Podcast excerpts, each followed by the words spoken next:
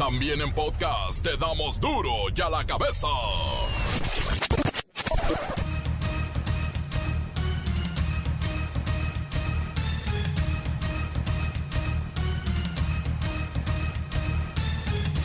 Miércoles 20 de mayo del 2020, 20, 20, 20, vaya.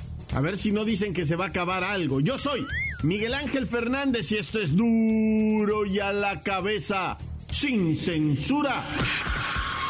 Hasta ahora se han confirmado 11.394 casos de COVID-19 en trabajadores de la salud, solo en ellos. 11.000 casos. Esto representa el 21% de los afectados en todo el país.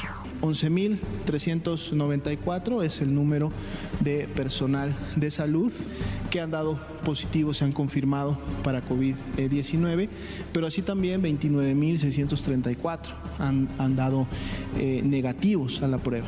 Tenemos todavía un grupo de 8.275 que tienen la clasificación de sospechosos y en donde todavía podríamos encontrar, lógicamente, más personal eh, de salud afectado. ¿Cómo será la nueva normalidad en las salas de cine, en los teatros o en los conciertos musicales?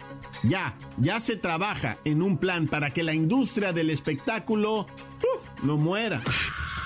En el mundo se registran 5 millones de infectados con una tasa de letalidad de 7%, por lo que 350 mil personas podrían perder la vida, sumándose a los 350 mil que no lograron recuperarse.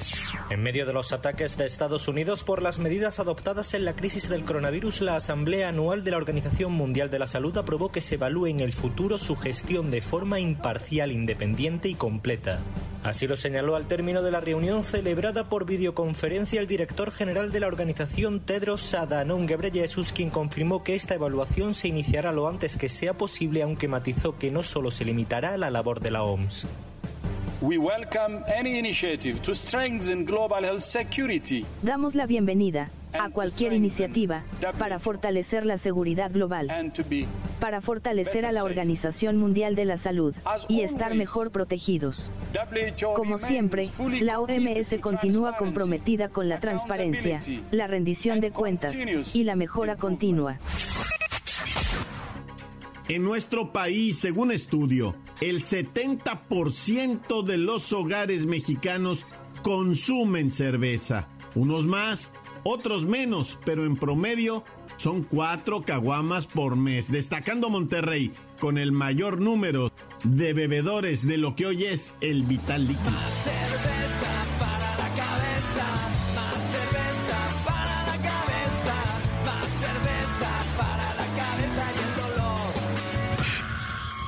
El INEGI revela que los mexicanos están siempre detrás de una segunda chamba debido a los sueldos precarios con los que no se puede salir adelante. Se suicida uno de los hijos del expresidente Luis Echeverría, el único que se había dedicado a la política. Autoridades rescatan a 14 trabajadores de la salud que se encontraban secuestrados en hoteles ubicados en Tacubaya, Ciudad de México. Comencemos con la sagrada misión de informarle porque aquí no, no, no le explicamos las noticias con manzanas, no, aquí las explicamos con huevos. Llegó el momento de presentarte las noticias como nadie más lo sabe hacer. Los datos que otros ocultan, aquí los exponemos sin rodeos. Agudeza, ironía, sátira y el comentario mordaz. Solo en duro y a la cabeza. ¡Arrancamos!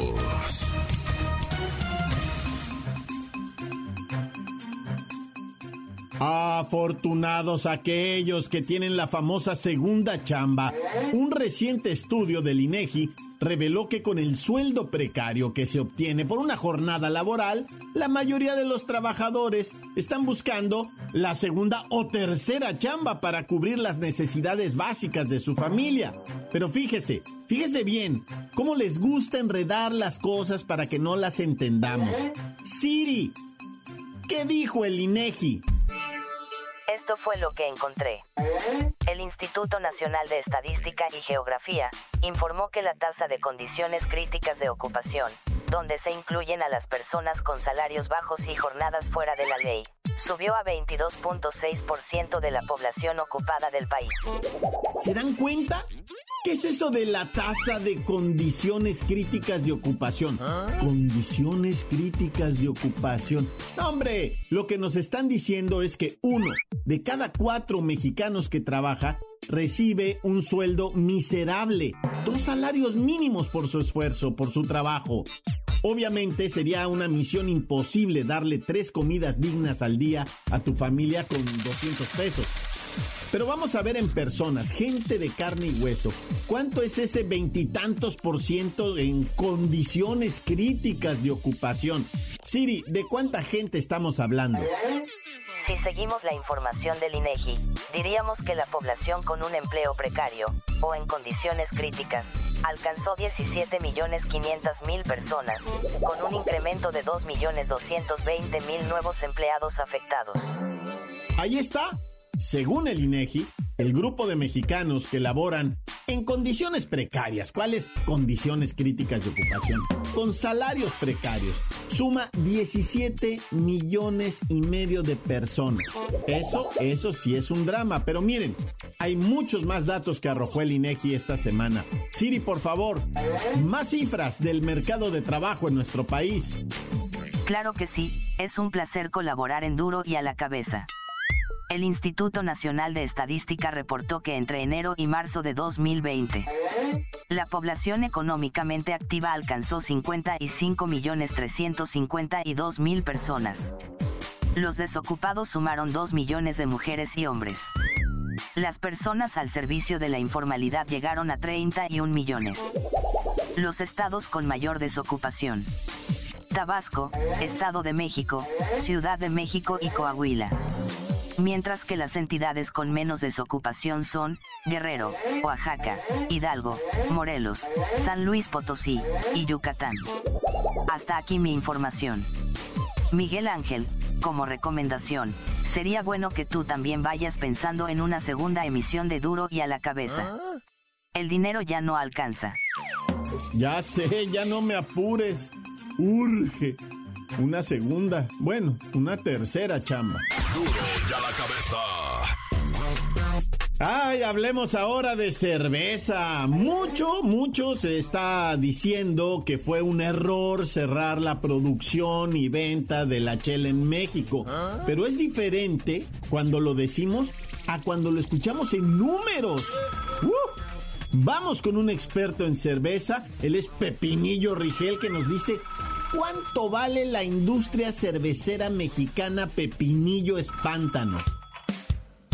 Oh, Miki, ¿dónde estás? Cada vez me gustan más. Hey, Miki.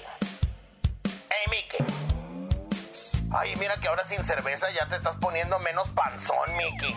Pero, ay, Miki, de verdad que a veces no tenemos ni idea de que estamos sentados en un trono de oro. ¿Ah? O sea, quiero que sepas que en el año 2019 el mercado de cerveza mexicano alcanzó un valor de 24.677 millones de dólares, llegando a un volumen de producción de 8 mil millones de litros.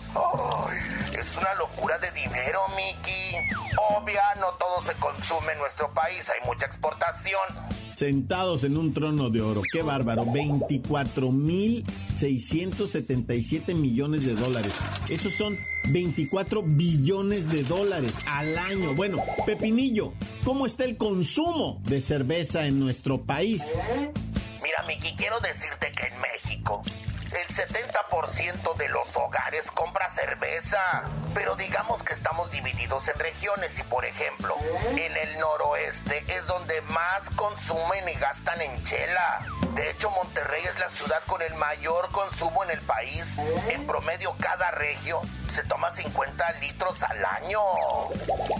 Ah, 50 litros al año, digamos que es una caguama por semana. No se me hace tanto. Pero cuéntanos, ¿cuáles son las cervezas favoritas de los mexicanos? Y esto no es comercial. Mira, también traigo datos de Euromonitor y son al cierre de 2018. Según ellos, la marca Tecate se posicionó como la cerveza de mayor consumo en México seguida por Corona Extra, Victoria, luego Modelo y 2X que ocuparon la cuarta y Por cierto, ya no se preocupen, ¿eh? ya vamos a regresar a la normalidad y muy pronto brindaremos con una buena michelada. Ya me voy, Mickey, guapísimo como siempre, santo mano idolatrado de la vida del amor. Me despido con tu canción. Oh, Mickey, ¿dónde estás? Cada vez me gustan más. de Mickey. Eh, Mickey. Y ahora sin cerveza y menos panzón me gustas más. ¡Ay!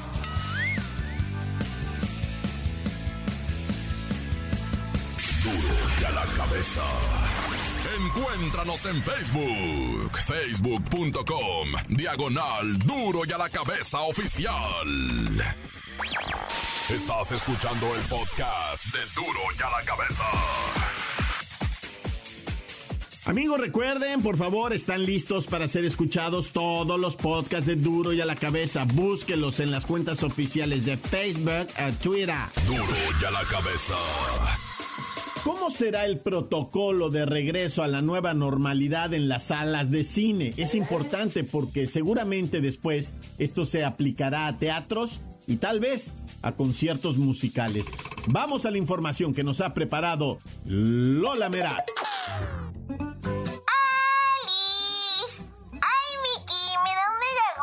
saber que ya hay un planecito para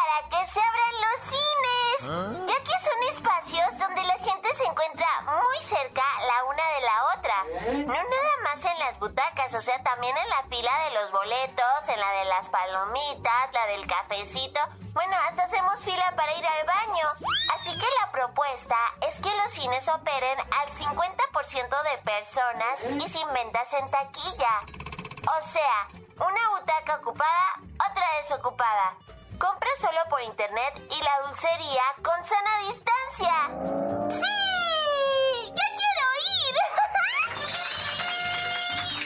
Lola, pero aún no, no, no se cuenta con una fecha exacta en la que los cines puedan reanudar sus operaciones, ¿cierto? Así es, Miki, pero los exhibidores ya han planeado estrategias para reactivar sus negocios Creo que es buena idea operar las salas tradicionales a un 40 y 50% de su capacidad. También se reduce el riesgo con la venta de boletos y dulcería en línea y escalonar las funciones para evitar que demasiadas personitas se congreguen en estos espacios. La ventaja que tienen los cines como espacio de entretenimiento es que los asistentes obviamente permanecen en silencio y la distribución tipo estadio de estas gradas ah. o de estos sillones o butacas permite dejar los espacios vacíos entre los asientos. Es decir, en una fila empiezas con un asiento ocupado y uno vacío, y en la siguiente empiezas a la inversa, uno vacío y uno ocupado. De esa forma garantizas que exista la distancia que se está solicitando tanto hacia el frente como a los lados. Y en la dulcería proponen un protocolo súper cuidadoso. Eso es lo que más se va a vigilar, que la parte de la comida esté súper cuidada y sanitizada. Y que el personal esté muy exclusivo entre quién está cobrando y quién está despachando la comidita. ¡Ay, ya, por favor! quiero ir al cine, comer palomitas y disfrutar de una película romántica. ¡Ay, no perdamos la esperanza! ¡Ya me! Para duro y a la cabeza, informa la lamerás. ¿Listo? pedacito de. La nota que sacude. ¡Duro! ¡Duro ya la cabeza! Antes del corte comercial, escuchemos sus mensajes. Los envían al WhatsApp. Mucha atención, ahí está el WhatsApp. 664-485-1538. duro y a la que besa, que chupe limón el reportero del barrio. Un saludo para mi jefe, el gran Davis, que ya está chambeando la construcción a, esta hora. Un saludo para mi abuelita, doña Irma, que está apurándose mucho en la casa. Un saludo para toda la raza de México. Ese es duro ya la cabeza. De cantes, pitos, pájaros cantantes, culebra chironera, porque no pican con la cara que te parece. Que transa mi report del barrio aquí reportándome desde la colonia La Paz. Quiero mandar un saludo para Miriam, para Sandra, que no se apuran a hacer su quehacer, se la más se la pasan en el Face, para Chinchita, para Ornelio, para todos los que habitamos aquí en el Castellic Brother. Tan tan, se acabó. Corta. Un saludo para doña Teresita Olivares, allá en Confecciones Los Pinos, que está apurada haciendo cubrebocas.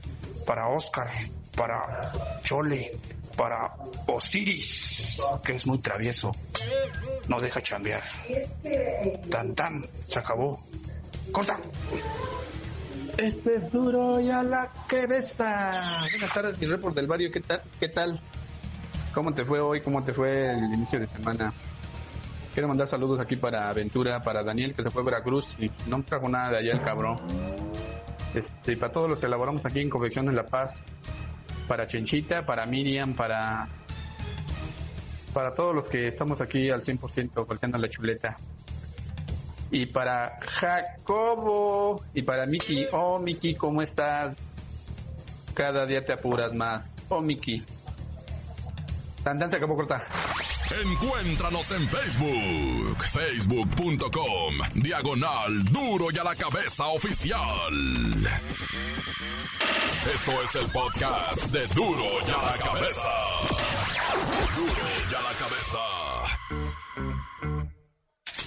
Y aquí, aquí es cuando llega el reportero del barrio y nos hace temblar de terror con los hechos de la nota roja. Por cierto, ¿usted devolvería un millón de dólares si se lo encontrara tirado en la calle?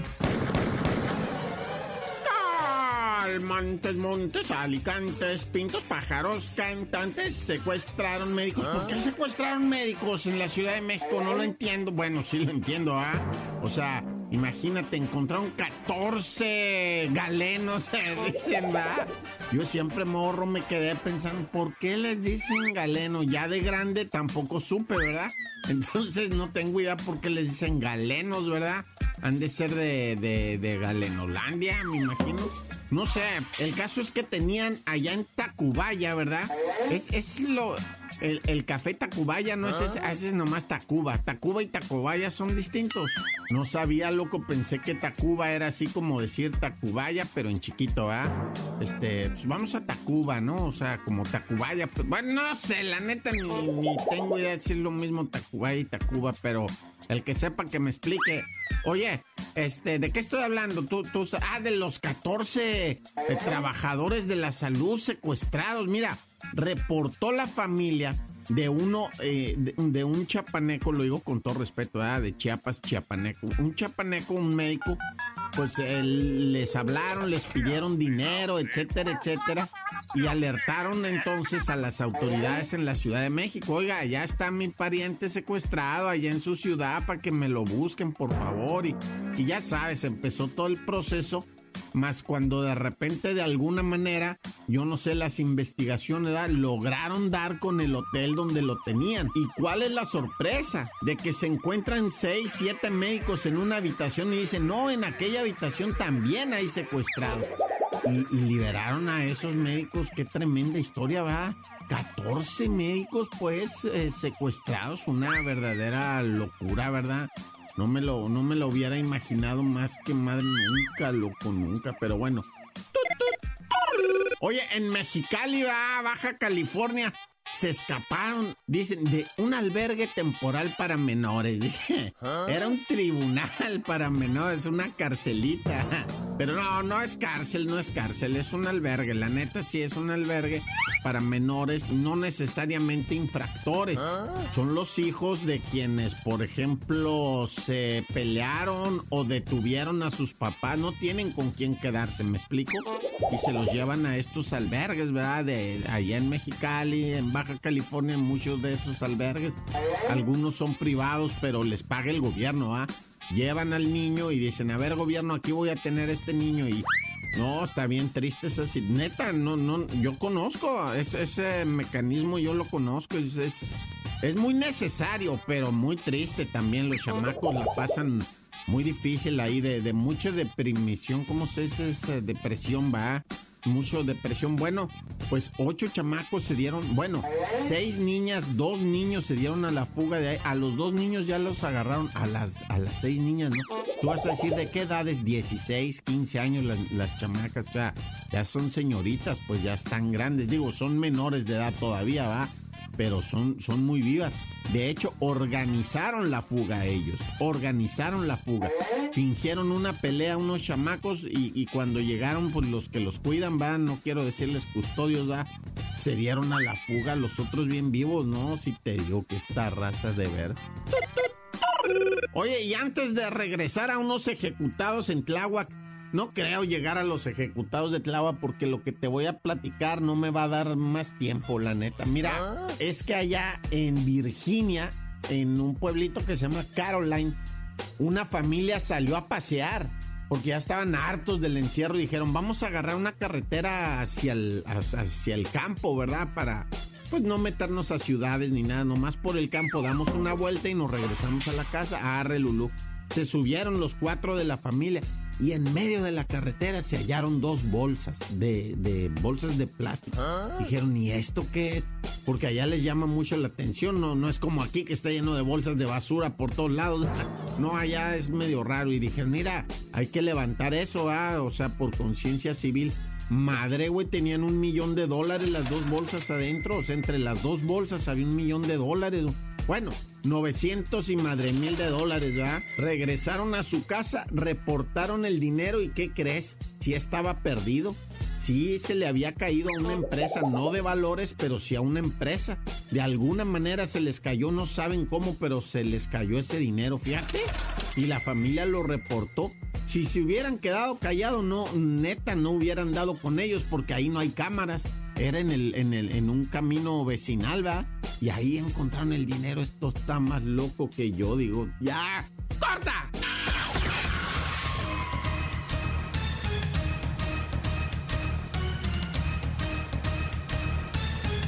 Por ahora hemos terminado, no me queda más que recordarle que en duro y a la cabeza no le explicamos las noticias con manzanas. Aquí las explicamos huevos. Por hoy el tiempo se nos ha terminado. Le damos un respiro a la información, pero prometemos regresar para exponerte las noticias como son. Duro y a la cabeza es Miguel Ángel Fernández, Arturo González, Evi González y la producción de Luis González, el señor X. Una producción original de MBS Radio.